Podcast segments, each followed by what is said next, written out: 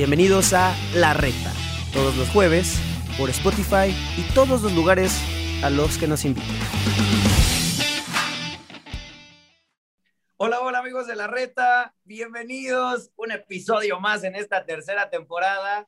Ya llevamos rato echando desmadre, lamentablemente para ustedes que acaban de empezar a ver este pedo, pues no van a saber lo que se platicó antes, pero hoy tenemos un invitado de lujo, la vamos a pasar bien chido, venimos con ganas de romper algunos estigmas, ya lo platicamos antes del aire, vamos a ver qué pasa, pero antes de presentar a nuestro invitado, que ya lo vieron los promocionales en YouTube, pero si se encontraron el video por aquí, pues para que se esperen si lo están escuchando en Spotify, si no, ya lo vieron, ya mucha chingada. Chicha, bienvenido a la red antes de pasar con nuestro invitado de lujo en esta tercera temporada que vamos, seguimos con todo. No nos han cancelado, güey, es lo importante.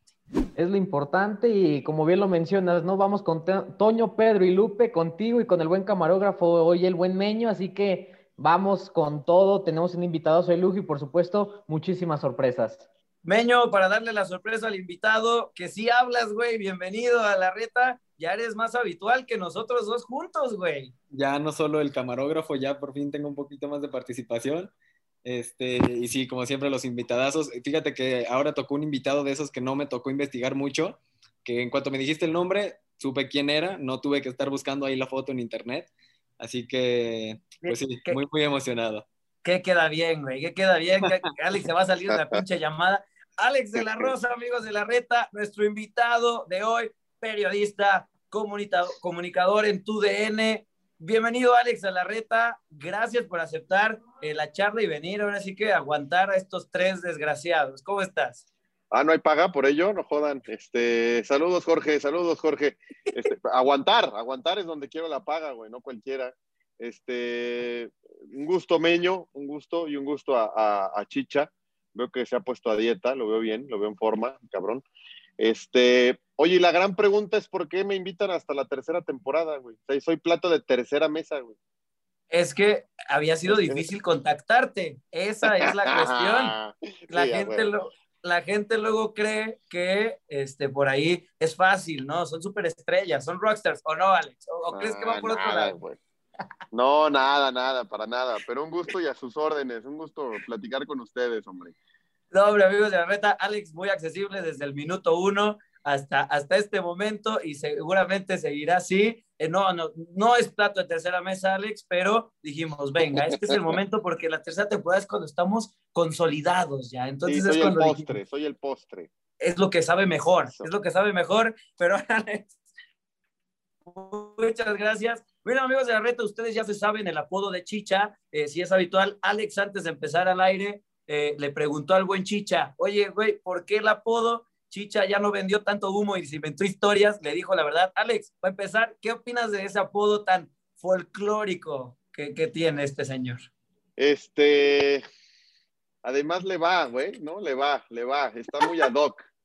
Cuando lo ves y dije, chicha, ¿por qué? Yo pensé que era por otra cosa. Cuando supe el nombre, dije, ah, claro, siéntese, ya estamos y ya arreglamos todo. Este, este, chicha, muy bien, pobre güey.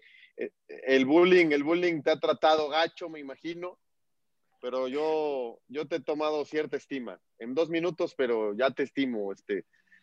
Cierto apoyo, ternura y confianza en ti, mi querido Chicha, ¿eh? Chicha, hay alguien que no te quiera, güey. Eres increíble. ¿Qué te digo, güey? Es un don. Este es mi don, mi maldición, y pues hay que aceptarlo al final de cuentas. El apodo es como un castigo, una pequeña cachetada de todo lo bueno que hay en la vida. Ahora ya también inviértele a tu teléfono y a tus lámparas, güey, no te ves nada, güey. ¿Qué fue, chicha? Hoy salimos mal, pero... Que se vea, que se vea que deja, güey, este pedo nos está haciendo quedar mal. El otro güey, el pinche meño, lo detiene, güey. Se le mueve todo, ¿no? Un desastre, güey. Es que estamos acá improvisando el... Tuvimos que improvisar, porque a mí, a mí, a mí me dijeron hace como dos horas, viene Alex de la Rosa. Viene Alex de la Rosa, entonces me tuve que aquí armar mi mini estudio rapidísimo. Le robaste los cojines a tu jefa, nada más, güey. trae, al carnalito grabando ahí, por eso ese, es, el, ese es el asunto. Oye, Alex, pues muchas gracias de nuevo por, por aceptar acá eh, la invitación, no hay que romper el misterio con nuestros eh, amigos de la reta, que no sepan que hay paga, eso se, se, se platica después fuera del aire. Alex, para comenzar con este desmadre, con esta buena charla y agradeciéndote que estás aquí con nosotros, pues ahora sí que vamos a lo primero, ¿no? Tus inicios y tu trayectoria hasta el momento, para quien no sepa, para quien no conozca todavía el trabajo de Alex de la Rosa, ¿quién es Alex de la Rosa? ¿Cómo empieza esta pasión por lo que haces hoy en día? Uf, a ver, este, uf, es que es larguísima la historia. Voy a tratar de hacerla lo más corto posible y a ver hasta dónde llego. Y si me quieren interrumpir o dicen, ya, güey, ya qué hueva, me avisan. Este, no, venga, venga. A, a, a, ver, yo arranco, bueno, a ver, la, la, pasión, la verdad nunca pensé que me iba a dedicar a esto, ¿no? Eh, yo arranco de niño, en primaria, cuando jugaba con mis cuates, el clásico que te ibas los viernes, ¿no? A casa de alguno, jugabas tal, X ya sea jugar este, normal en canchita, en patio, en algún jardín o en algún videojuego o algo, yo jugaba y al mismo tiempo narraba. Y a mis amigos les gustaba. Entonces, cada que yo iba me decían, no, que tú juegas en tal equipo, pero te toca narrar también. al mismo tiempo que jugaba, yo narraba. Y narraba en la regadera mientras me, bañaba de chiquito. Mis papás me colgaban de la lámpara porque me tardaba en, los, en las bañadas 25 minutos porque me imaginaba todo mi partido, güey. Hacía ida, vuelta, liguilla, final, puta, ya hacía todo un desmadre en mi cabeza. Entonces ya a lo mejor ya lo traía.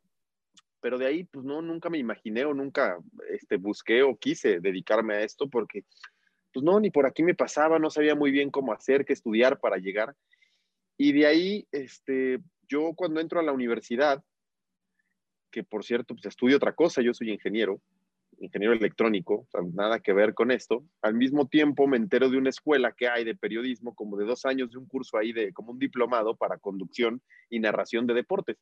Y me meto al curso, ahí empiezo a hacer curso, nos daban este, reglas y narración de todos los deportes, fútbol, americano, básquet, este, eh, base, pero también nos dieron judo, clavados, natación, toros, lucha libre, o sea, esgrima, de lo más conocido hasta lo así deportes olímpicos desconocidos.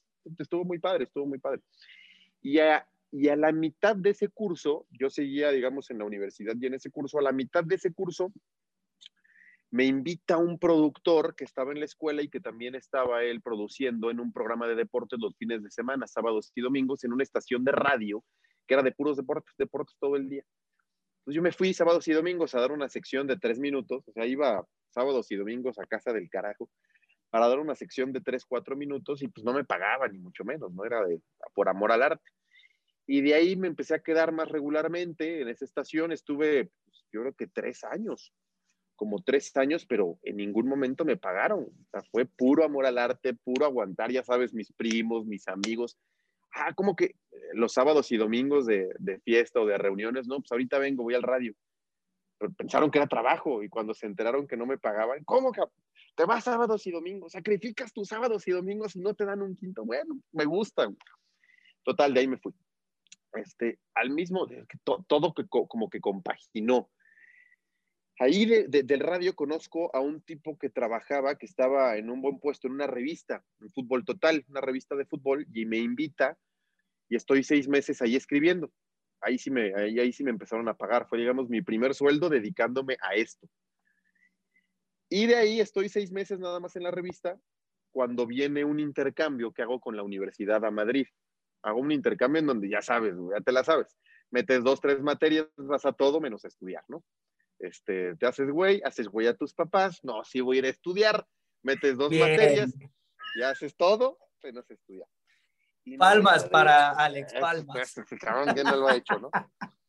Y me voy a, estu a, estudiar, a estudiar a Madrid, pero aprovecho de la revista y del radio donde ya había estado a que me manden cartas, que manden cartas al Real Madrid y me acrediten.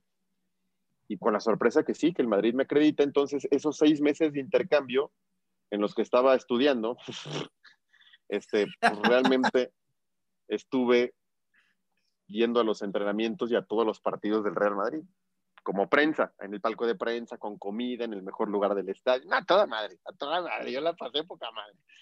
Este, y, y, y cuando regresé, a, a, cambio, digamos, yo hacía entrevistas en la zona mixta, o sea, después de los partidos donde pasan los jugadores, yo ahí metía, pues ni siquiera llevaba, llevaba una grabadorcita para grabar los audios nada más, y esos audios los reproducíamos en la estación de radio de la que me acreditaban, y yo mandaba y transcribía ciertas entrevistas que hacía yo, y las mandaba a la revista, ¿no? Para que las, las pusieran ahí en la revista mensual, etcétera. Entonces, pues, ya fue como el intercambio. Ellos me daban cartas, no me pagaban, nada más me acreditaban y yo les pasaba, pues, información y contenido, ¿no? Tanto para el radio como para la revista. La realidad es que yo con 20 años, este, en las zonas mixtas, medio grababa y medio sacaba playeras para que me firmaran los jugadores. Estaban todos los galácticos, además. O tengo playeras firmadas por todos. Beckham, Figo, Zidane, Raúl, este, Ronaldo, Iker Casilla, Roberto Carlos, toda esa generación, toda esa generación. Entonces, yo ya hoy en día, cuando te enteras y te das cuenta lo que significa tener una acreditación, pues prohibido o muy mal visto que pidas un autógrafo, güey, en una zona que es para trabajar, güey. Pero pues en ese entonces yo no entendía nada, yo era un chavo que quería las firmas y las fotos con estos güeyes. Entonces me fue muy bien, me fue muy bien. De ahí me fui a una Eurocopa, cubrí una Eurocopa y al volver me habla este, Ciro Procuna, Ciro Procuna, que hoy está en ESPN, que fue el con, el con él compartí un rato en radio, yo estando en Madrid, le pasaba muchos reportes a su programa de radio y le pasaba entrevistas y tal. Y él justo cuando yo regreso se acababa de ir a ESPN y es cuando me habla y me dice, oye, en ESPN acaba de abrir en México, hay lugares, te paso el número y el mail del güey este que estaba como reclutando y pues, márcale. Entonces marco todo, consigo una cita en ESPN y voy a ESPN y entro cuando me faltaba un año todavía de ingeniería. Yo digo, a toda madre, pues este, trabajo en las mañanas y en las tardes, noches estudio, pero pues no, con la, con la complejidad de que en ESPN yo arranco de asistente de producción, jalando cables, literal, este, haciendo highlights, resúmenes de partidos y escribiéndole a los conductores las jugadas que yo ponía en mis, resúmenes, pero trabajaba de 4 de la tarde a 2 de la mañana porque el noticiero era en la noche. Entonces se, empalmaba con la universidad. Y yo dije, puta, ¿qué hago? Este, pues logré y negocié que yo estudiaba de lunes a viernes a las 2 de la tarde, o sea, lunes, martes, miércoles, jueves. El viernes puse mis materias para salir 2 de la tarde y los viernes de ahí me iba a ESPN, trabajaba todo el viernes en la tarde-noche. El sábado igual de 4 de la tarde a 2 de la mañana y el domingo de 4 de la tarde a 2 de la mañana. Entonces, pues me seguí dando un balazo en el pie, güey. 21, 22 años y yo trabajando los viernes y sábados hasta las 2 de la mañana, en, en la edad del desmadre. Güey. Ah, pero ¿qué tal Madrid, Alex? ¿Qué tal Madrid? Ah, ah Madrid, Madrid. Madrid a toda madre. Madrid bien, la más bien, Madrid bien. Bien, muchos museos, una cultura muy bonita, este, la gente muy amable, pero sí, todos los museos habidos y por haber me recorrí, sí. De fiesta ni te enteraste que no, no, no había Pregunté si había, pero nadie me supo decir nada. Las madrugadas yo veía que todo el mundo se iba a su casa, güey. Pues no, no, no, no supe qué. Ya no supe a dónde ir, güey. Continuemos, continuemos entonces después de este brevario, este, brevario cultural, cultural, claro, claro. yo entro a, a, ESPN trabajando nada más viernes, sábados y domingos. Y ya cuando termino la universidad ya me quedo cinco días de trabajo por dos de descanso, pero en producción, del lado de producción. Al poco tiempo se abre una plaza en asignaciones, que es un puesto como un puesto que iba un poco más con mi carrera, porque eh, eh, eh, éramos, éramos tres personas y estábamos encargados de agenda de reporteros y camarógrafos. O sea, nosotros decíamos al día siguiente los reporteros y los camarógrafos qué hacían y a dónde iban y éramos los encargados de todas las señales vía satélite de grabarlas en el canal para tener los juegos, los de béisbol, los de fútbol americano, los de básquetbol, los de diferentes ligas en el mundo, de jalarlas vía satélite, nada que ver con lo que es hoy, y es mucho más sencillo, para tenerlas en el canal y que se pudieran hacer los resúmenes de todos esos partidos, ¿no? Para el noticiero. Por ejemplo, si un reportero lo mandábamos, no sé, a Morelia, a un partido Morelia América, mandábamos a un reportero, ese reportero grababa las entrevistas en un cassette beta, en un Betacam, en un VHS así de ese, de ese estilo. Teníamos que conseguirle una televisora local, hay una televisora a la que pudiéramos, para que él fuera la televisora, metiera en una máquina su, su cassette, se abriera una ventana satelital y de que se abría, que nosotros veíamos su, material, tenía 15 minutos para enviar el material, lo que pudiera enviar, porque era muy caro. Hoy si mandas a alguien, pues lo manda desde su celular, lo manda en internet, lo manda con las mochilas estas Live View, este, o TVU, hoy es mucho más sencillo, pero en aquel entonces era bien complicado ese tipo de coberturas. Entonces, de ahí, digamos, fue como mi última, mi última obligación o responsabilidad en producción. Y de ahí logré brincar al lado de cuadro, como reportero. Eh, esa es una historia, una historia creo aparte de cómo di ese brinco, porque no es nada fácil ya cuando estás en producción para brincar al lado de cuadro. Ya, ya lo, lo platicaremos un poquito más adelante por ahí. Qué bueno que nos hizo el paro y no nos quemó una de las tres preguntas que teníamos. Bien, bien, gracias Alex. Oye Alex, y, yendo un poquito al principio, dijiste que narrabas. ¿Por, ¿Por, qué esa, o sea, no has continuado con ese rollo? ¿Lo estás preparando? ¿Qué falta para que digas, le voy a entrar como cuando era niño o estaba chavo en la regadera, 25 minutos? ¿O ya es un tema que dijiste, ya no me late tanto? No, este, muy raro porque nunca se ha dado. O sea, en, en ESPN cuando me volví reportero, después más en, en programas de estudio, este, y me ha tocado hacer muchos partidos, pero como analista o como comentarista, pero no narrador. Y te juro que sigo con esa cosquilla, sigo con esa cosquilla de, de porque, eh, insisto, a ver, la narración ha cambiado mucho de cuando yo era niño para acá, pero yo me acuerdo desde ese entonces como mis amigos, te digo que eran los primeros que me pedían, narra, narra, narra, porque eh, hasta yo, me, yo mismo me entretenía a mí, ¿no? A que decía, porque obviamente ya cuando fui creciendo, pues le metía groserías, le metía cosas que a lo mejor no podría hacer ni ser tan auténtico a cuadro, ¿no? Si, si aquí en TUDN me ponen a narrar, no voy a poder ser yo tal cual, voy a tener que cambiar un poco el estilo, pero, pero me gusta, me gusta. Y de hecho ya hay alguna idea aquí, este, de pronto empezar a hacer ahí algunas, algunos proyectos para en algún momento narrar, porque me gusta mucho analizar, este, pero son dos cosas y dos mundos muy diferentes me gusta mucho analizar, pero, pero tengo todavía ese esa cosquilla de narrar, así que espero, espero pronto, aunque sean partidos moleros de entrada, pero pronto, espero, espero que sí. Bien, bien, bien, qué bueno que lo estás diciendo allá en la oficina para que escuchen, ojalá que estén parando el oído y digan no ya. nadie, güey. No, bueno. voy a narrar. Ya. bien, bien, bien. Oye, Alex, pues, ahora sí que muy buena historia, Chicha. Mira, la Chicha lo tienes, encantado primero le dijiste que lo veías bien, que lo veías que le había metido bien a la dieta, y ahorita con esta historia lo tienes encantado, mi chicha. ¿Qué te parece eh, esta historia de Alex, cómo comienza con otra cosa que ahora sí que no estudió como tal, más que el curso de periodista que nos platicaste, pues no estudió la carrera, ¿no? De periodismo, comunicación, tal, y al final, ¿cómo la vida, Alex, te fue llevando, ¿no? ¿Qué, qué piensas, chicha? Te veo entre que analizas, te diviertes y te brillan los ojos hay de todo un poco, sentimientos encontrados, ¿no? Principalmente ahí contigo, porque Alex no lo sabe, pero acá el buen Jorge Rubio empezó en Derecho y no sé cómo terminó aquí queriendo ser narrador. Pero... Ah, bueno, bueno, pero yo ya estoy estudiando comunicación, ya compuse por ahí. Ah, pero a ver, em, empezaste en Derecho. Estuve un año en Derecho. No acabaste. No acabé. No, no, no. Ah, pero, pero un año en Derecho es suficiente para vender humo, güey. Nada, ah, Imagínate las fotos en el Congreso del Estado. Y aparte yo tenía unos cachetes aquí como cuatro veces más. Digo, ya, ya pudieron ver aquí que el cachete no es como que falte, ¿verdad? Entonces, triple cachete, una cosa asquerosa, pero con la bandera de nuestro país atrás, y acá en el lugar donde se ponen los jueces. y de repente, ¿qué creen que a borrar todo eso del Face? Y siempre sí voy a hacer eh, lo, lo, que, lo que siempre he querido, ¿no? Porque a mí me pasó, o me ha pasado igual que tú, en el FIFA, me encanta, me encanta narrar, digo, y me desmadré la voz este fin de semana, pero este, eh, me gusta hacer eso. Entonces, sí, por ahí la historia, eh, como dice Chicha, que ya me cuando, quiso... Cuando cambiaste, cuando cambiaste de, cuando cambiaste de carrera, ¿qué le, le, dijiste, le platicaste a tus papás o cómo? ¿O cómo fue para convencerlos y decirles de derecho a comunicación?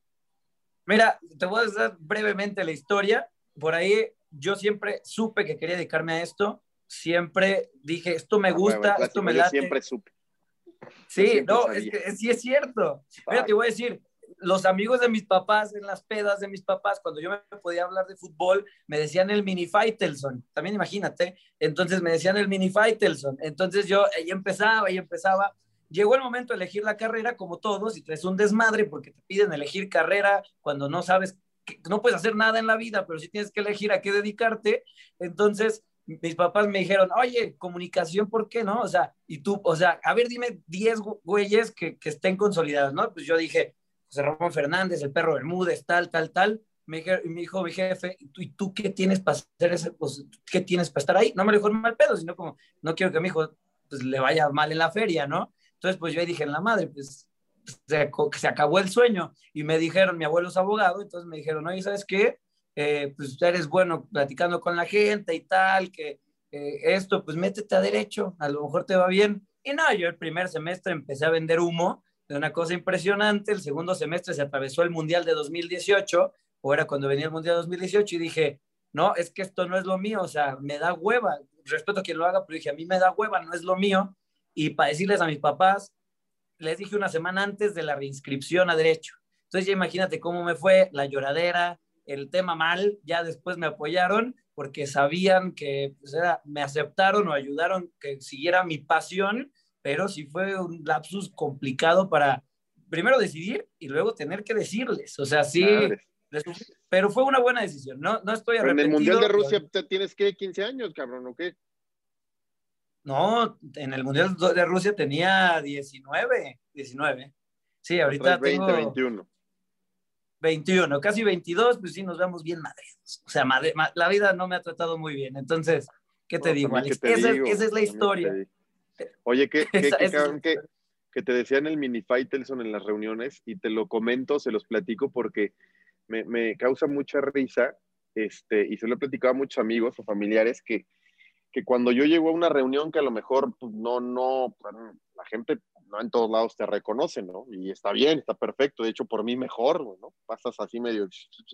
Pero cuando llegas a un lugar donde a lo mejor hay más gente que le gusta el deporte y medio te, te, conoce, y te saluda y te, a ver, ¿y tú cómo estás? ¿Y quién? Alex, sí, yo te veo, la madre. Casi siempre siguen los mismos patrones, güey. Casi siempre. O sea, empiezan con un, este, cómo es Faitelson, cómo es José Ramón, cómo es, este, y hay una lista de 8 o 10 ahí ya pierdes 10 minutitos en que le explicas uno por uno cómo es. No, pues es buena onda, no, pues es exigente, no, es este tal. No es polémico, pero fuera del aire es a toda madre. ¿eh?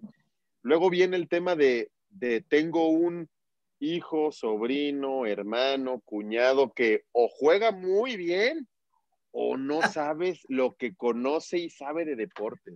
No es que está listo para trabajar en los medios. O juega, juega muy bien, güey. Este, es más, si, si, Pumas lo hubiera visto, ya sería jugador de primera división. Entonces, eh, eh, es curioso porque casi todos los temas van siempre a donde mismo. ahorita que decías, me decían el mini Faitelson, ya imagino a tus papás presumiéndote en las comidas. Mira, mira cómo sabe mi hijo de fútbol, mira cómo sabe de deportes.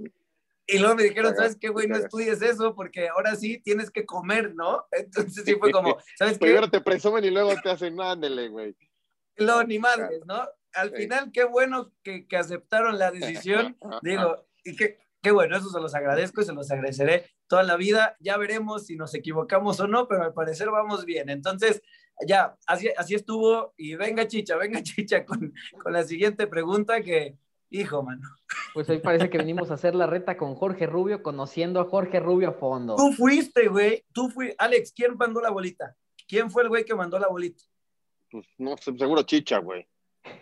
Chicha dijo, no, que Rubio, que estudió un año de Derecho, pues güey, ni modo. O sea, pides y cuando te dan, ya no quieres. ¿Qué está pasando? Pues, ¿qué le hacemos? Así que, Alex, pasemos con la siguiente pregunta ya después de luego, este luego te invito una chela, Alex. Te invito una chela porque historia. ya celosos aquí.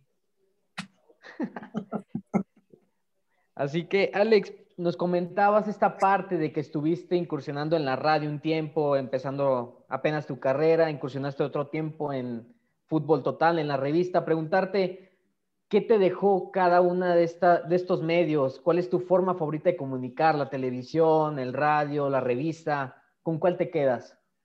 Uf, es que cada uno es bien distinto. A ver, radio, radio, este tema de que no te vean, necesitas impostar mucho la voz, necesitas crear, necesitas platicar y contar las cosas mucho más a fondo y con mucho más detalle para que la gente pues casi te sienta ahí con ellos, ¿no? Que te imaginen a ti, que te imaginen lo que estás contando, que te imaginen lo que estás viendo y a lo mejor muchas veces estando en el radio estábamos viendo un partido y íbamos diciendo en vivo, ah, pues gol de tal y fue así, lo tenías que describir y dar mucho detalle para que la gente que te escuchaba en el coche, en el radio, pues se lo pudiera imaginar, ¿no? Entonces, eso creo que te da mucho, el radio te da eh, ser muy detallista en cómo relatas, en lo que cuentas, porque al final nos dedicamos a eso, ¿no? El famoso storytelling, de cómo contamos las historias, las anécdotas, las cosas, cómo le metes picos de felicidad y picos muy buenos y luego picos a lo mejor bajones de tristeza, de suspenso. Entonces el radio te da mucho eso, te da mucha creatividad, te da mucha agilidad, ¿no? Este, para a lo mejor en algún debate que sea mucho más breve que en televisión. O sea, entras tú 10 segundos y entra otro y entra otro y entonces el que te esté escuchando está pendiente de quién está hablando, qué se está diciendo, es mucho más ágil y dinámico. En televisión a lo mejor pues toma la palabra uno, que a mí no me gusta tanto. Yo prefiero, aunque sea televisión, mucho más ágil. O sea, eh, que, que alguien intervenga 10 veces, 20 segundos, a que lo haga dos o tres veces, pero dos minutos, ¿no? Cada intervención, te duerme. Este, entonces el radio me dio eso la revista me dio mucha capacidad de redacción. Yo siempre pues, tengo la fortuna y, qué bueno de, escribir, pero eh, de, preparar y buscar mucho. Por ejemplo, me tocó una época en Fútbol Total en donde lanzamos, no me acuerdo si eran ocho o diez volúmenes y cada uno de uno de los grandes equipos en el mundo se das de cuenta una mini enciclopedia del Real Madrid, una del Milan, una de la Juve, una del Barça, una del Bayern, una del Inter. Entonces era un, o sea, de unas 80, 100 hojas. Entonces nos dividíamos el trabajo ahí entre todos. A ver, tú vas a escribir de la década de los 20 del Inter, tú de la de los 30, tú de la de los 40, tú el palmarés, tú las grandes figuras que ha tenido el equipo, tú los presidentes, tú los entrenadores. Entonces ahí en la revista era a fuerza este, meterle a la investigación, no estaba tan desarrollado el Internet como está hoy. Entonces tenías que revisar en Internet, pero tenías que revisar revistas, lo que pudieras, como pudieras, para tratar de hacer algo pues, lo más completo posible y lo más profesional posible. la revista me dio mucho eso. Que hoy, cuando voy a tener una entrevista o un reportaje de investigación o algo, pues me meto muy a fondo, ¿no? A revisar, a ver datos, a ver, para llegar empapado y que no dejes algún cabo suelto y que por ahí a lo mejor el entrevistado te pueda agarrar o que no tengas algo bien estructurado, bien pensado, que algo se te pueda ir. Entonces, eso te da mucho la revista. Y la televisión, la televisión es todo un poco, ¿no? Eh, la televisión en vivo es muchísima adrenalina, muchísima concentración. Tienes que estar en todo a la vez. Este, te, tienes, te tienes que muchas veces, este, e, el tema este del nervio, que nunca dejas de sentir esa, sensación, ¿no? En televisión cuando dicen al aire en 3, 2, 1 y es ¡bum! Pero, pero sí el, el tratar de dominarte y dominar el escenario y tener lo más posible todo bajo control. Este, la televisión es, es demandante. te tiras un programa de una hora y cuando acabas sientes que jugaste cuatro partidos. O sea, de cómo relajas el cuerpo porque toda esa hora estás tenso de, concentrado aquí, concentrado allá, escuchando al productor, qué dijo uno, qué dijo el otro. De lo que dijo alguien, tú te puedes agarrar de ahí para, pues de ahí hacer más polémica o, contradecirlo o debatir o algo, pero al mismo tiempo ya está pasando eso, al mismo tiempo la luz se apagó, entonces le dices al que está ahí en piso, la luz. O sea, como que tienes que estar en todo a la vez y, eso te enriquece muchísimo, ¿no? Y termina por cerrar un círculo de radio, prensa escrita y televisión que es brutal. Pero tal vez donde más uno aprende este, puede ser prensa escrita, ¿eh? puede ser prensa escrita. Este, lo demás, la televisión y el radio mucho es, es este, no vender humo, aunque a veces sí, o algunos sí, pero, pero ya tal vez es lo más fácil del el tema del, de, cómo lo comunico, cómo lo transmito, pero lo más difícil es todo lo previo, todo el trabajo, yo lo llamaría el trabajo invisible, porque mi mamá, por ejemplo, cuando me llegó, me vio llegar a esto, eh, me vio ya cuando yo estaba en los medios, pero antes ella había visto pues todo el proceso, que yo todos los días me tiraba el periódico de deportes, porque insisto, no, no existía tan a la mano el tema Twitter, no existía todo eso. Entonces yo el periódico llegaba, el periódico de mi papá, sacaba del Reforma la sección del de, deportes, diario, diario. Cuando ni me dedicaba a eso, ni pensaba en dedicarme a eso. Era por, por gusto, por pasión, por hobby, y me la tiraba. Mi mamá decía, yo vi desde ese momento que, que realmente ya cuando estás en el radio, en la revista, en la tele, es ya como el comunicarlo y platicar de eso. Pero todo lo que estudiaste y lo que leíste desde las 7 de la mañana, 8, 9, el periódico, estuviste viendo juegos, estuviste, eso nadie lo ve. Y es lo más importante para llegar preparado a un programa. Y, mencionas muy bien todo el proceso que se debe seguir para llegar preparado como a la última estación, ¿no? O al último stage que tiene eh, el, pues el periodismo, la comunicación deportiva, ¿no? Y, y creo que para nosotros que vamos empezando, es importante tener en cuenta que estos procesos, más allá de que nos guste o no, que el tema de escribir, reportear y este, todo este show que es el proceso, nos va a ayudar para lo que en realidad queremos, ¿no? Y que creo que eso ayuda a consolidarse en el tema de la televisión. Sí, correcto, correcto, es picar piedra, literal. Este, es una profesión muy padre, maravillosa.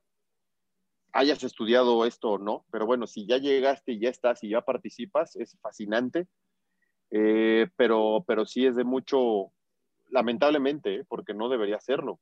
Podría ser como cualquiera otra que cuando entras tienes este puesto y ganas tanto y vas creciendo. Acá la verdad, de arranque muchas veces es muy castigada, ¿no? Y no toda la gente aguanta, no toda gente la tiene la piel delgada o la paciencia como para va a llegar, va a llegar, va a llegar, va a llegar.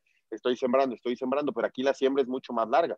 Un poco como los médicos, ¿no? Los médicos, yo los veo, estudian cinco y luego la especialidad y el internado y el servicio social y llegan a los treinta y tantos años y, y puta, todavía no, no son independientes o económicamente les cuesta porque es así, es así, esta va por ahí un poco. si quieres ser millonario a los 25 años, no te dediques a esto.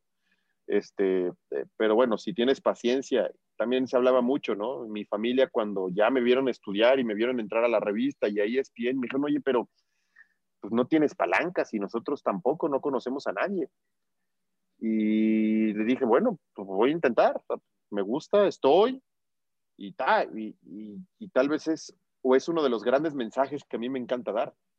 Eh, no se crean eso de no necesitas a alguien, un padrino, una palanca, no, ni madres, ni madres, ni madres, porque yo ya lo viví en primera persona, yo no conocía a nadie, mi familia no conocía a nadie, empecé jalando cables y hoy bien, mal, regular, pero, pero ahí voy, estoy muy contento y encantado de lo que hago y a lo que me dedico, solo, con esfuerzo, con trabajo, con dedicación, con, con ir moldeando una personalidad, porque tampoco eres el mismo hoy que a los 23 años.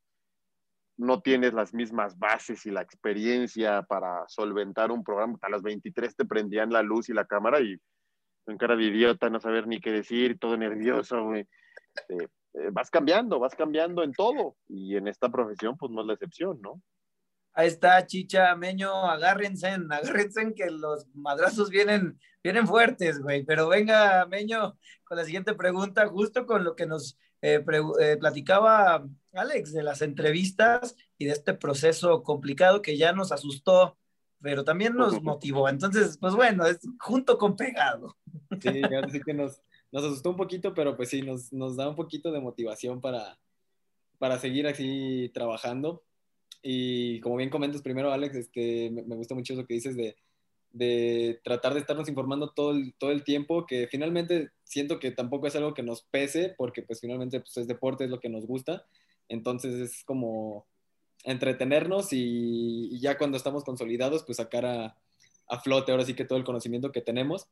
Y sí, como nos comentabas ahorita de todas las entrevistas que habías realizado, eh, ahí te investigamos un poquito, vimos que también pudiste entrevistar. No que ya lo conocías, güey. Ay, cara. Pero yo no, yo no sabía que había entrevistado a Cruyff. Yo, yo no sabía. Y, ah, y vaya que es es, es, es, grande, es grande poder entrevistar a Johan. Este, algunos galácticos por ahí. Y primero preguntarte, este, ¿con qué te quedas de todas estas entrevistas? Eh, ¿qué, ¿qué, aprendes de entrevistar a figuras tan, tan, tan grandes del deporte? Uf, a ver, este, lo, lo primero que, que, me llamó la atención cuando empecé, porque obviamente mis primeras entrevistas fueron, ya sabes, a los de aquí, ¿no? De México, este, jugadores de Liga de Ascenso y luego de Primera, pero ni siquiera de las figuras y luego un poquito más figuras y y, quiénes son y qué han hecho y cómo te hablan y lo complicado muchas veces que es conseguir una entrevista con ellos, con eh, figuras en México y de repente vas a Madrid y entrevistas a Beckham, a Figo, a Raúl, este, y dices, carajo, y yo peleándome por una entrevista ahí en México con no generalizo porque hay gente y futbolistas a toda madre, pero hay unos que, puta, es bien complicado. Es bien complicado, no les gusta, cuando por fin la consigues no quieren hablar o no saben. Digo, ahí sí ya, pues ni modo, ¿no? Pero les cuesta mucho trabajo este tema de los medios y desarrollar alguna idea. Y vas allá y sí, cómo no, con gusto, este, agéndala con la gente de prensa, vas con los de prensa, tal, muy profesional, y sí, tal día podría ser, a tal hora, tal, llegas y ahí está el jugador, o sea, y cuando hablas con ellos y cómo te, te, te, desarrollan y cómo ven el juego y cómo ven a los medios y cómo entienden esa parte medios futbolista que se necesita uno al otro y luego regresas a México, le pides una entrevista al bofo y te dice, déjame ver, es puta madre, vengo a entrevistar, te voy a rogar, cabrón. Este, entonces te das cuenta un poquito el tema de, de dónde está parado cada uno, ¿no? Las figuras y los figurones y los históricos y las leyendas y, y es así.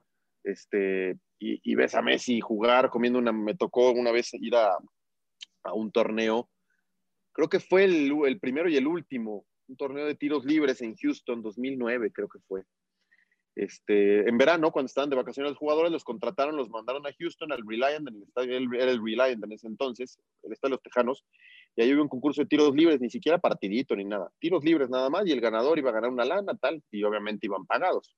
Y el de anterior nos tocó estar en un, pues, una suite muy grande ahí en la parte alta del hotel donde estaban, este, donde estaban hospedados todos los jugadores. Subimos nosotros, que íbamos de ESPN a cubrir el evento, éramos de los pocos medios, nos invitaron a esa fiesta en la noche previa.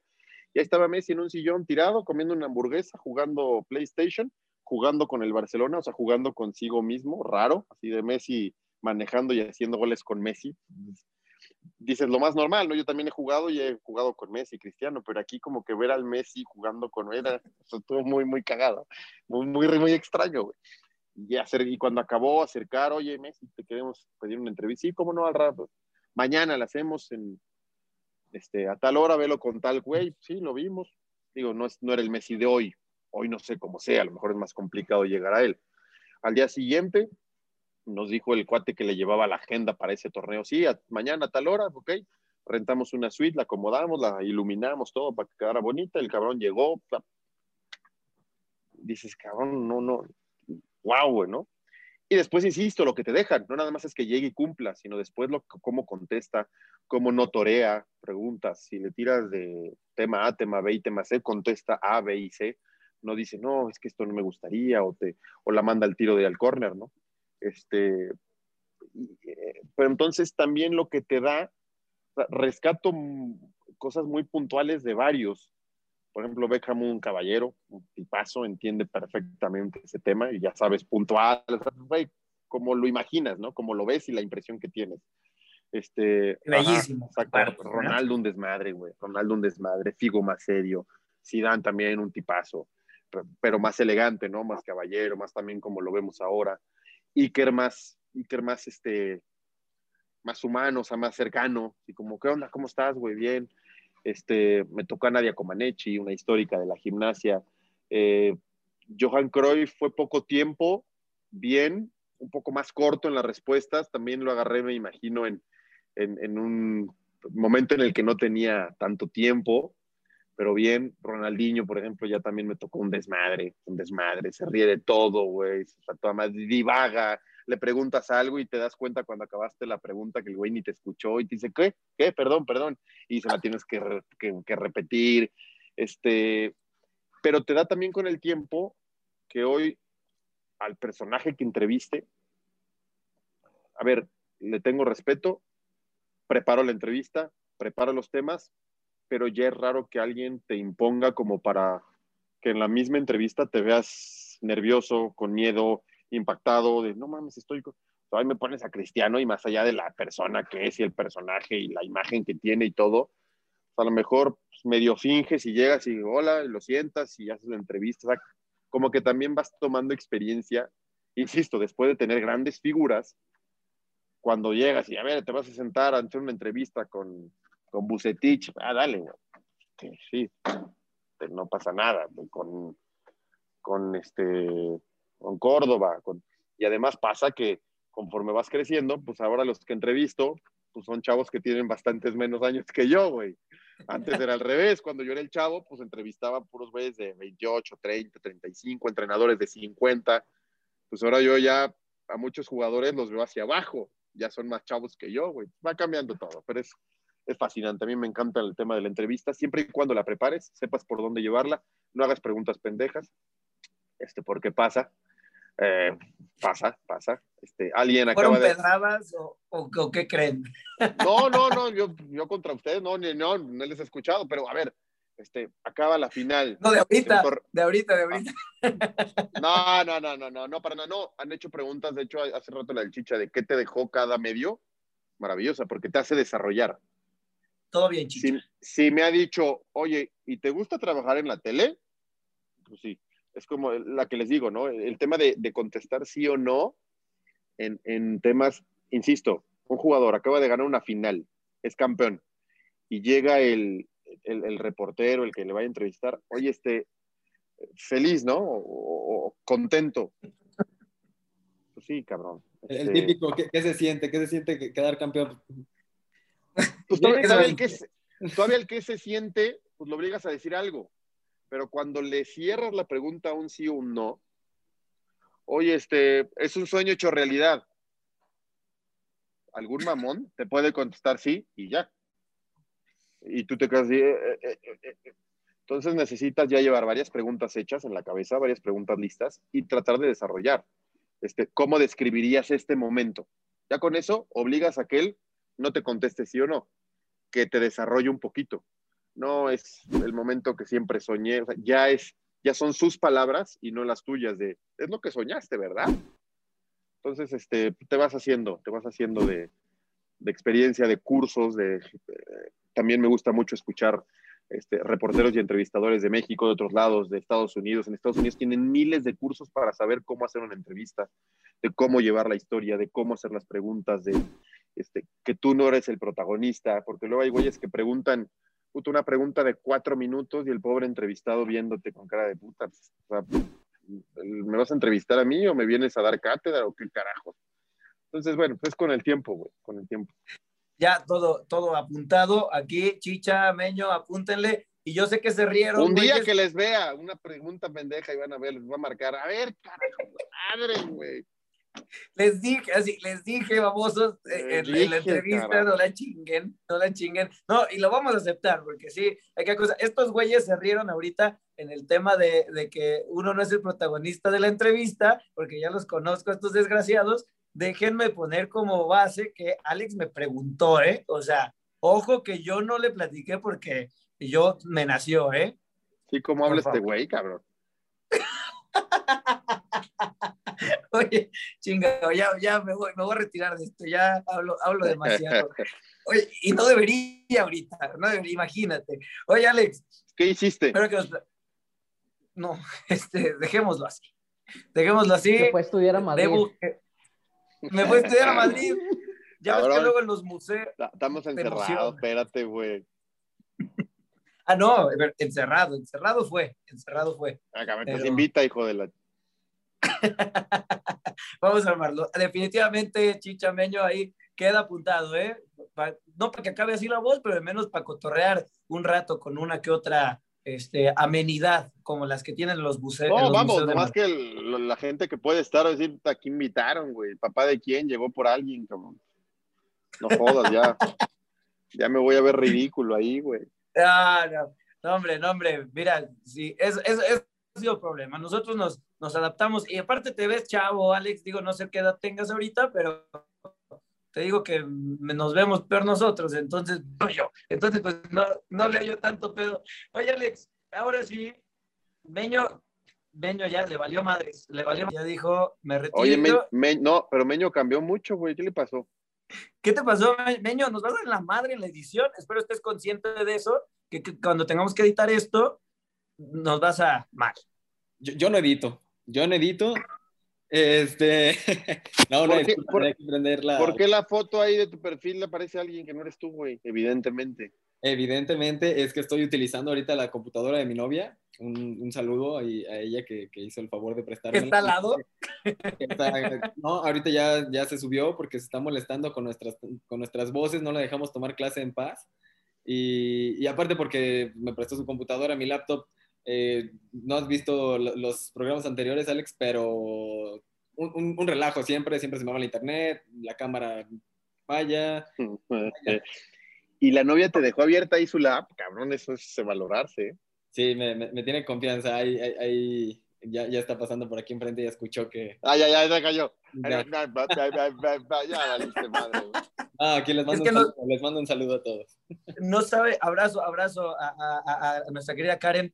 Fíjate que no, no, no, no sabe Karen, la novia de Meño, que el verdadero problema son sus compañeros de trabajo, más allá que eh, cualquier otra cosa. Entonces, Meño, cuidado, tú no le prestes los, los, los celulares, porque ella sí tiene confianza plena, pero eh, no sé si debería ser por ahí. Tú eres medio de mal actuar, pero bueno, eso, es- eso es otro tema. Oye, Alex, ahora sí. A ver, Meño. Meño, si tú, le, si tú le prestaras así tu celular a la novia abierto, este, ¿saldrías bien librado? Sí, totalmente, totalmente. Aquí, mira, mi amor, todo tuyo. Mira, Sí, ya ni está, güey. ya está, tiene, tiene su huella, tiene su huella. No, mira, ya Tiene su ya qué mentiroso, güey. tiene su huella, de verdad. Es que no, no, no, no le gusta mucho salir a cuadro, este, pero, pero mira, aquí está ahí la, Ah, mira, ahí, ahí tiene ya su huellita. Ya. ahí.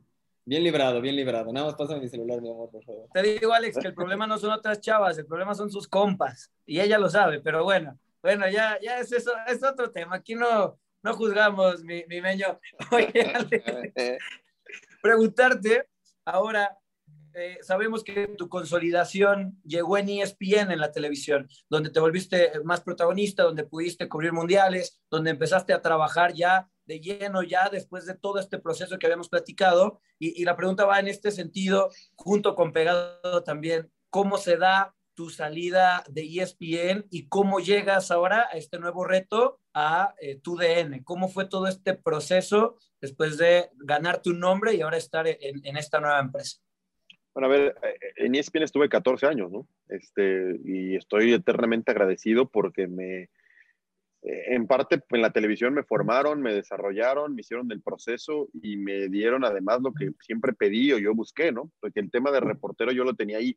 Yo quería irme a cuadro, yo quería irme a cuadro, yo veía que tenía madera y que quería ser reportero, logré ser reportero, de ahí empecé a hacer estudios, este, programas de estudio más regularmente hasta que curiosamente dejas de estar de reportero, que es que también es muy fascinante, ¿no? El irte a la calle, a entrenamientos, a partidos, entrevistas, estar de aquí para allá, al aeropuerto, ya llegó fulano, este, montones de cámaras y de reporteros, tienes que pelear ahí con todo el mundo para meter el micrófono cuando se podía, entre toda la gente, para lograr que el entrevistado ahí alcance tu micrófono, todo.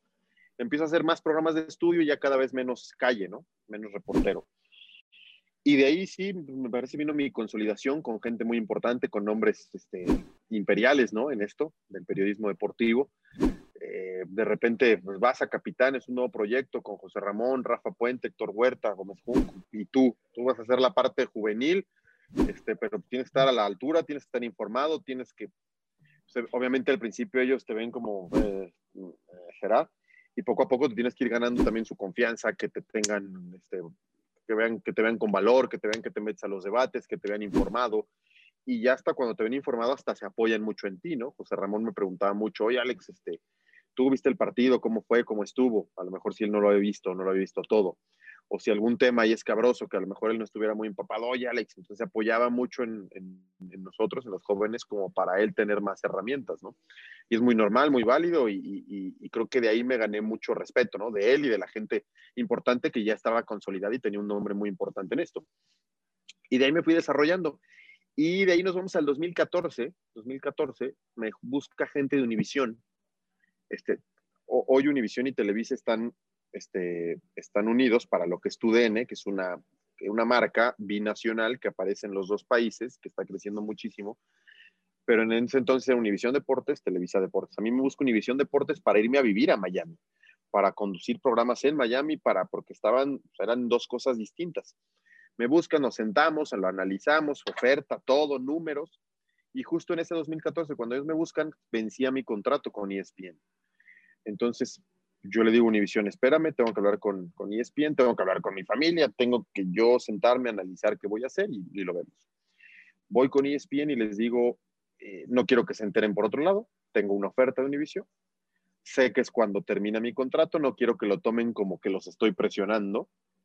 Este, que estoy utilizando la oferta de Univision para pedirles más dinero, un mejor contrato, que me doblen el sueldo, no, no, nada, quiero que se enteren por mí, no por chismes, no por rumores, no por temas de pasillo, ¿no?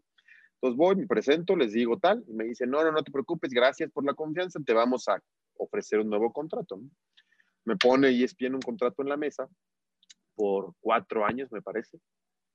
Este, y me dicen, más allá del tema económico y el tema este, sueldo y el tema contrato, queremos a partir de acá, ya te vemos avanzando muy rápido y muy bien, queremos que nuestros programas, algunos de ellos, empiecen a tener un giro, este, fútbol picante, etcétera, que, que ah, siga la misma gente consolidada, pero que de a poco cada vez aparezcan más ustedes, para hacer también el programa más fresco, más ligero, más dinámico de vez en cuando. Este, que aparezcan caras más jóvenes, etcétera, y que poco a poco empiece a tener más fuerza, más fuerza, más fuerza. Y pues eso pasó el un año, dos años, y sí aparecía yo en fútbol picante, a lo mejor no lo que yo quería. Y vi que, por ejemplo, no corrían, más bien se iba algún personaje del programa a dirigir, este, no sé, La Volpe, estaba en el programa, de repente conseguía trabajo en un equipo, se iba, y pues ese lugar lo aprovechó, en vez de poner gente joven, pues contrataban a Mario Carrillo. Y, luego Mario Carrillo se iba a dirigir y entonces traían al Chelis. Y el Chelis se iba a dirigir y traían a Tomás Boy. Y Tomás Boy se iba a dirigir y traían a fulano de tal.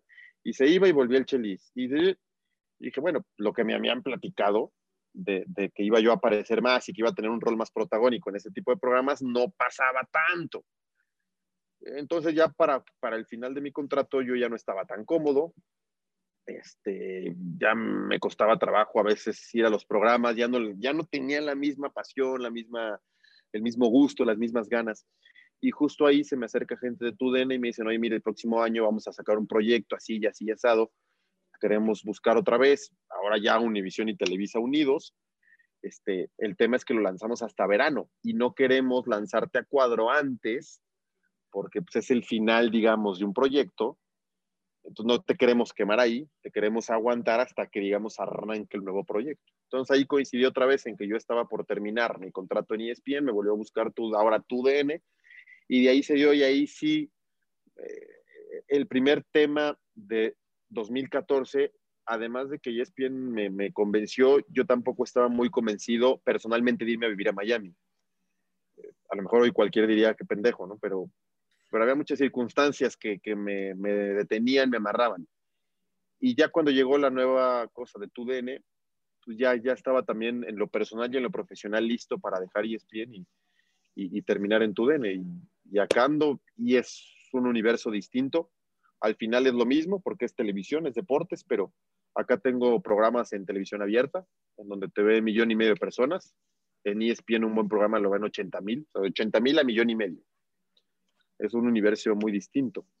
Y tenemos muchísimos partidos, que era lo que yo quería, ¿no? Estar en eventos en vivo, en previas, en post, en análisis, en narración, a ver si pronto, este, porque creo que en deporte lo que va a mandar en los próximos años es el evento en vivo, ¿no? Al final puedes o no ver un programa de debate, dale cambio, o ve una serie, ve una película, pero si te gusta el fútbol y va a jugar Real Madrid-Liverpool a las 2 de la tarde mañana, a las 2 de la tarde vas a estar ahí y lo transmita quien lo transmita. Entonces el evento en vivo va a seguir siendo muy visto, ¿no? Por la gente que es apasionada a esto. Oye, qué, qué chingón, Alex, y se ve la emoción con la que lo platicas, ¿no? Se ve ese agradecimiento con ESPN porque pues al final, como dices, ahí te, te, forjaste, te formaste, pero ahora se nota que estás con esa frescura en esta nueva empresa, ¿no? Que, que te sientes cómodo, que te sientes bien, emocionado por los proyectos que, que vienen, porque te van a poner a narrar, que ya aquí fue la primicia, que no se hagan patos a la gente de tu que no se escuche, este, que ya va a haber nuevas oportunidades, ¿no? Entonces, qué chido. Pero venga, Meño, con la siguiente pregunta, sello de la casa, en tres temporadas nadie se ha salvado y hoy no va a ser la excepción eh, de Alex con estas dos que vienen. Así es, volvemos un poquito al cotorreo. Alex, preguntarte, este, el oso, el momento cagado un, un, momento cagado que te haya sucedido alguna vez en tu carrera, dentro, fuera de la cámara, en algún evento, ya se acordó, creo que ya se acordó.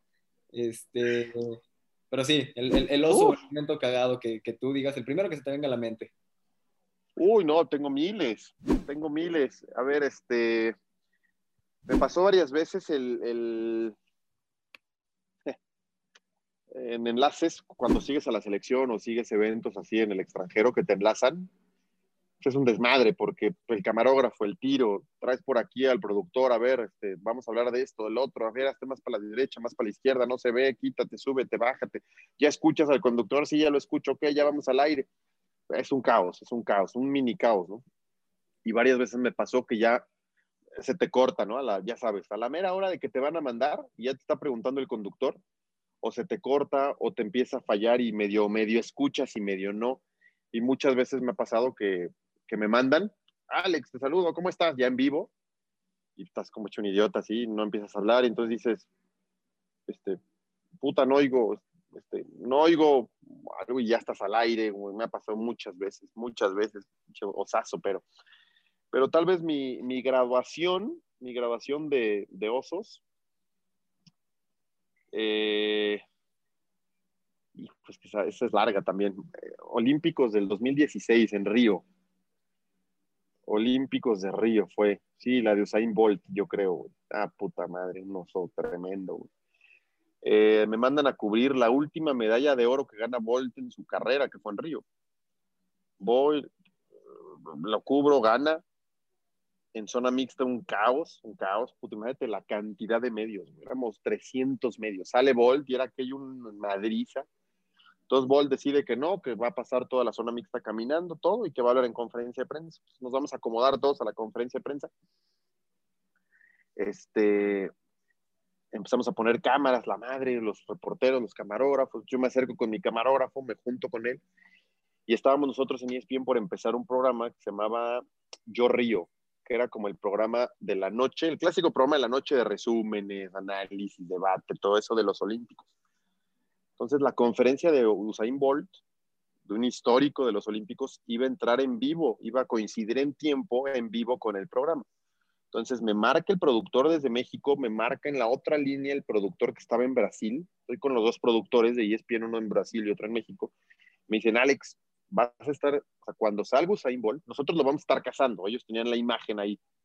Cuando veamos que sale Usain Bolt, vamos a ir contigo te va a enviar el conductor, tú vas a tomar y hazle como puedas para tú preguntarle en ese momento en el que estemos en vivo a Bolt. Hacerle una pregunta en inglés, traduces, dices que estás en vivo para ESPN, chingón. Y yo, ok, listo, perfecto. Yo cuando salga Bolt, pido, la, pido una pregunta, pido el micrófono y yo le hago una pregunta a Usain Bolt y digo que estamos en vivo. Perfecto, ya listo. Cuelgo, con la mala suerte que cuando estaba yo en la doble llamada, justo en ese momento en que yo, sí, sí, a huevo, a huevo, en ese momento salió la que iba a coordinar la conferencia de prensa y dio un speech ante los reporteros, mismo speech que yo no escuché. Y les dijo, a ver, ahí vienen los tres que ganaron, Bolt, el, el de medalla de plata, creo que un francés, y el medalla de bronce, que era un canadiense. Van a venir ahorita los tres pero le vamos a hacer una broma a Usain Bolt. Las primeras 10 o 15 preguntas, los que tomen la palabra, nadie le vaya a preguntar a Usain Bolt. Nadie. Para ver qué cara hace, Porque el güey, oro, un güey histórico, un güey que tiene un ego del tamaño del pinche estadio. El ver que las primeras preguntas eran para el canadiense o para el francés, se va a cagar, güey. Se va a cagar y va a hacer cara de pobres idiotas, güey tienen aquí a Usain Bolt y le están preguntando a estos dos idiotas. Pero yo eso no lo escuché, güey. Entonces, pues, aparecen, aparecen los tres en cuestión. Eh, toma, toma la palabra el, el, primer periodista, levanta la mano, le dan el micrófono. Fulano de tal, de no sé qué medio, yo quería preguntarle al pinche canadiense, güey, o al francés que cómo ve la carrera, cómo vio su medalla, güey. Y me acuerdo que yo todavía ahí junto a mi camarógrafo volteo y le digo a mi camarógrafo, qué pendejo. Le dan la primera pregunta de la conferencia y le pregunta al pendejo del tercer lugar, ¿cómo, güey? ¿Cómo? ¿En qué cabeza cabe? ¿Qué idiota? ¿Qué estúpido? Pues ya contesta aquel. Y yo, ya sabes, güey. Levantando la mano, pidiendo el micrófono, dije, aquí me consagro, güey le dan la segunda pregunta a otro güey. Yo le quería preguntar al francés, güey. Y voltó con mi camarógrafo mames, tampoco le preguntó a Bolt, qué estúpido, güey. Y ahí estoy yo. Le digo, no, o sea, no nada más vamos a entrar en vivo. Voy a ser el primero en preguntarle a Bolt, güey. Ya la quinta, sexta, güey. la que llevaba la conferencia hace la seña como los que están ahí, como los dos cuates que reparten el micrófono, y le hacen así de aquel, aquel, güey, y era yo. Y ahí viene el micrófono, güey. Yo empecé a temblar, güey. Ahí viene el micrófono, me lo dan, estaba el francés o el pinche canadiense, pregunta, ya Vol traía cara de, como que no entendía nada, güey, nada. Una broma, todos los periodistas bien serios, normales, normal. Tomo el micrófono y me dicen, vas, güey, ahí va tu pendejo. Alex de la Rosa de ESPN, estamos en vivo para Yo Río, y yo que todavía saco pecho, güey. A huevo. Yo quería preguntarle al campeón, a Usain Bolt. Acto seguido, todos los reporteros y periodistas que estaban sentados, como yo estaba hasta atrás junto a mi camarógrafo, las cámaras van hasta atrás. Yo estaba junto a él porque estábamos coordinando con los productores, estábamos con la cámara. Este, yo la quería hacer aquí para que Usain Bolt me volteara a ver y pues como mi cámara estaba al lado, se iba a ver como que Usain Bolt estaba viendo a nuestra cámara, ¿no? Casi que a nuestra pantalla. Todos, me acuerdo muy bien, todos se dan vuelta, todos se dan así, todos los reporteros que están sentados se dan vuelta y hacen una exclamación en distintos, o sea, me mentaron la madre en 18 idiomas al mismo tiempo, así de, "Ah, ta, ta, ta, ta, ta, ta". indios, japoneses, coreanos, chinos, iraníes, la puta madre, tur- turcos, la, nada, nada, man. una mentada de madre general de, ah, puta madre, o sea, madre, madre, acabé con la pinche broma Volt. Todos entre que mientan madres, la que llevaba la conferencia no sabe ni qué hacer. Ah, ay, Usain, es que te estábamos haciendo una broma, que nadie te iba a preguntar, así como diciendo, pues este pendejo acabó con la broma. Este, pero bueno, pues no me quedó más que Usain Bolt medio se rió. Tampoco es que le pareció muy simpática la broma, así como que hizo, ah, penduela de idiotas. Contestó, traduje, siguió la conferencia, pero yo dije, ni madres, me voy a esperar a que acabe la conferencia y yo esté aquí, güey. Entonces, la siguiente pregunta, yo ya estaba en el otro lado del estadio, güey, desaparecido, güey. Dije, no quiero saber más. Yo ya cumplía y nos vemos, acaben su conferencia, lo mío está hecho. Y sí, acabó. No sé si me buscaron, si me voltearon a ver, o así, ¿dónde está este güey? Yo ya me había escapado. Apliqué la Copperfield, me, me esfumé. Al día siguiente en periódicos, en periódicos de varias partes del mundo, ya sabes, de los recuadritos así de como cosas curiosas. Un pinche, este, un pendejo periodista mexicano acabó con una broma. Ah, Güey, acabé en los periódicos de siete países por esa estupidez. Pues sí, un oso bastante grave. Ahí, a- en mi canal quería toda madre. Fui el primer güey que le preguntó a Bolt, güey. Es lo que te iba a decir. Y le, y le ayudó al ego, le ayudó al ego a, a Bolt también para que no se fuera Ya no, estaba, de ya no estaba tan contento, güey, no creas, ya no estaba tan contento, ya estaba así medio Siéntete. serio, güey. Siéntete como un salvador de, de- de esa conferencia Ah, de bueno. prensa. En, lu- en lugar de haberla cagado, la salvaste de que Bolt Es más, se si levantó no le y se fuera la yo, décima. Quizás se, se levanta y se va, claro, güey, claro. Ahí está, Pero ahí eso no está. lo- eso- Entonces, Eso no lo ven y lo agradecen los demás reporteros. pero Alex, malagradecidos. güeyes, güeyes, eh, ellos debieron, o sea, debieron haber detectado, ¿no? Ah, Chicha desastre, Meño, güey. Yo no sé, nos han contado, nos han contado cada cosa en estas tres temporadas, cada cosa, pero Alex, te graduaste. O sea, hoy nos acabas de dar, yo creo que la mejor historia en tres temporadas. Bien, bien. O sea, Ahí les va otra, ahí les otra hecho. rapidísima porque ya estuvo muy larga, pero ahí les va otra. Con Ronaldinho en ese, ¿se acuerdan que les conté de ese, de ese este, evento de los tiros libres? Fue Ronaldinho en Sí. Houston. Yo iba con una productora de ESPN, bastante guapa, no sé, colombiana, ecuatoriana, no me acuerdo muy bien, pero bastante guapa. Y en esa fiesta en donde yo me acerco con Messi, Ronaldinho la vio y pues como que se le hizo guapa, ¿no? Estaba atractiva la madre. Entonces se acercó el hermano de Ronaldinho, se llamaba, ay, ¿qué de Asís? Roberto de Asís, no sé qué, su, su- su hermano y representante. Se acercó en algún momento con ella y conmigo y nos dijo, oigan, este, Ronaldinho quiere invitarlos a cenar. Solamente por la productora, yo qué chingado. este, pero bueno, pues yo estaba en el paquete, ¿no? Éramos los dos de ESPN, pues oye, los quiere invitar a cenar. Ah, sí, chingón. Pues a qué hora o dónde o qué. Este, nos vemos en, en hora y media a tal hora en el lobby. Ay, güey, ok. Pues, total, después ahí, después de un poquito de estar en la fiesta, era medio tarde, noche, la fiesta no era de madrugada. Nos vamos al cuarto, tal, yo me, me, cambio, no sé qué. Y bajamos al lobby a la hora que nos dijeron. Nadie, güey. Pues de repente ya ahí aparece el hermano, no, vénganse. Nos saca del hotel, tal, y ahí así en la puerta del hotel una limusina, güey. Impresionante. No mames. Nos suben a la limusina, güey. Sentados así los dos en la limusina. El hermano, este, Julio Baptista, Ronaldinho, este, dos más, dos amigos más que no eran futbolistas, así, yo, no mames, éramos ocho personas.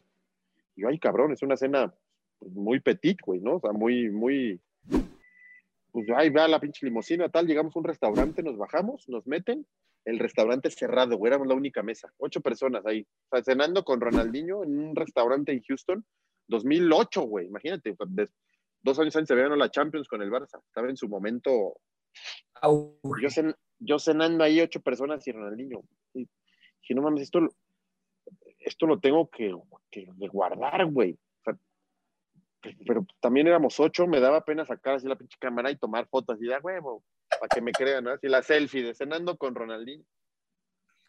Pues total, estoy de idiota, güey, al pinche teléfono. No, la madre, foto, güey, pero quítale el flash, chingón. Es una de esas así que como que todos, jajaja, yo le hago así, güey. Así nada más como, o sea, yo ni volteo a la cámara. Yo no volteo así de selfie, nada más pongo la cámara para que yo saliera como de perfil y ellos de fondo, güey. ¡Tap! pinche flash, güey. No mames. O sea, de, de, de así de, de aficionado, güey, de foto, foto, foto, güey. En vez de comportarme como, ah, los invitados de Ronaldinho, ¿no? Pinche flash y todo, ya sabes, todos en el desmadre. Y cuando sale el flash, un silencio así de, ¿qué pedo? Y yo, no mames. Ay, perdón, tomé una foto, güey. Y dije, ya me cagaron, o sea, me cagaron. Me van a decir, bórrala, güey. Y no, no, no me dijeron nada, pero sí se hizo una, ese silencio de cuatro o cinco segundos de, ¿qué acabas de hacer, cabrón? Y yo, perdón. Y ya ahí quedó. Otro, otro oso, otro oso. Alex, no, te llevo, llevo varios, güey, llevo varios, güey. Gracias, gracias por este contenido de calidad que será el highlight para pa vender humo cuando salga el episodio. Chulada, o sea, palmas, palmas, palmas. Bien, Ahora, tú no, te limitaste en contar el oso, hoy dijiste, vengo a, darles el pastel completo de postre y venga, o sea. Lo, más, lo que más me encabrona es que hace poco vi la foto esa que tomé y salió hasta mal, güey. Medio se ve, está, fuera de foco, es un cagadero de foto, güey. Una madre. Oye, Alex, bien, bien, bien. Chicha, Meño, oye, Alex, se lució. Chicha, me jugué la vida por una pinchurrienta foto que salió asquerosa, güey. Quemadón. Ojalá Ronaldinho se acuerde, ¿no? Ojalá ojalá que se acuerde y le dice, yo sé, yo fui el güey, yo fui ese güey que se tomó la foto. Chicha, vamos para terminar con la última pregunta sello de la casa, que tampoco se va a librar. Y, y, ahora sí que fuímonos porque Alex es un hombre ocupado y hay que dejarlo también que, que regrese a la chamba. Claro que sí, Jorge, pues nosotros no hacemos nada de la vida, Alex es un hombre ocupado, así que Alex, se viene la última actividad, se llama Gol Gana en la Reta una serie de preguntas, respuesta rápida. ¿Qué onda? ¿Le entras? ¿Qué tan rápidas son las respuestas? Lo, lo primerito que se te venga a la mente. O sea, por una palabra, una frase, una idea. Sí, la pregunta te irá dando la pauta. Dale, dale. Así que lo primero que este, venga a la Güey, nunca preguntes, le entras, porque ¿qué vas a hacer el día que te, alguien te diga no, adiós?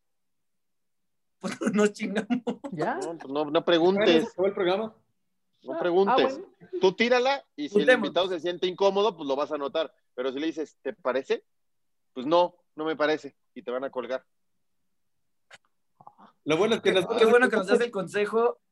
Sí, qué bueno que es consejo y no lección en carne viva. Venga, chicha, venga antes de que se arrepienta.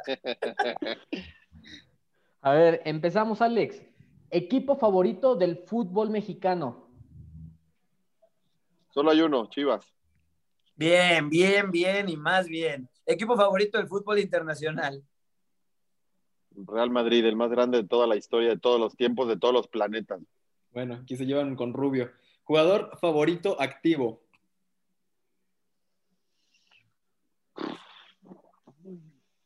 ¿En México o en el mundo? En activo.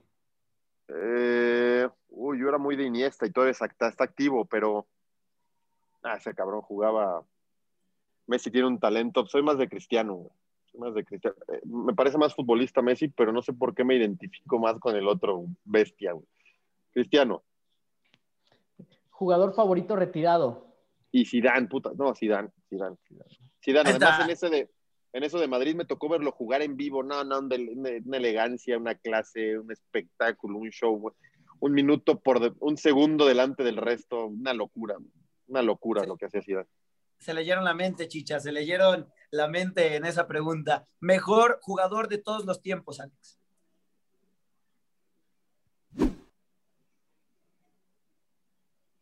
Uf. Yo creo que Messi. Me gusta, me gusta. Yo Partido creo que Messi lo, ah, lo que hace con el fútbol actual, cuando hay en net, puta, ves el fútbol de los 70s, 80s, había más espacio. No, ahorita este güey es una bestia. ¿no? Impresionante. Impresionante lo que hace. Partido que más recuerdas y por qué. Chivas Toros Nesa del 97. Yo era chavo y me llevó mi papá a la final. Y siendo mi equipo era el primer título que ya conscientemente viví. Me, me abracé con extraños, güey. Cada gol, porque además hizo seis Chivas en esa final. Me abracé con gente que ni conocía en el estadio, ¿no? Una locura, una locura. Y además me, me gusta mucho porque en el 2017, en el Chivas Tigres, en la final de hace cuatro años, que gana Chivas en su estadio, este, yo conseguí con la directiva de Chivas hasta los boletos y yo llevé a mi papá. Entonces fue Wow. como cerrar el ciclo, como dije, tú me llevaste hace 20 años, yo te llevo a esta, güey. Como también es Chiva, fue, fue un momento muy padre, como decir, estamos a mano. A ver, Alex, gol que más disfrutaste. Uno que hice una vez de chilena, nada, sabes qué gol hice, güey.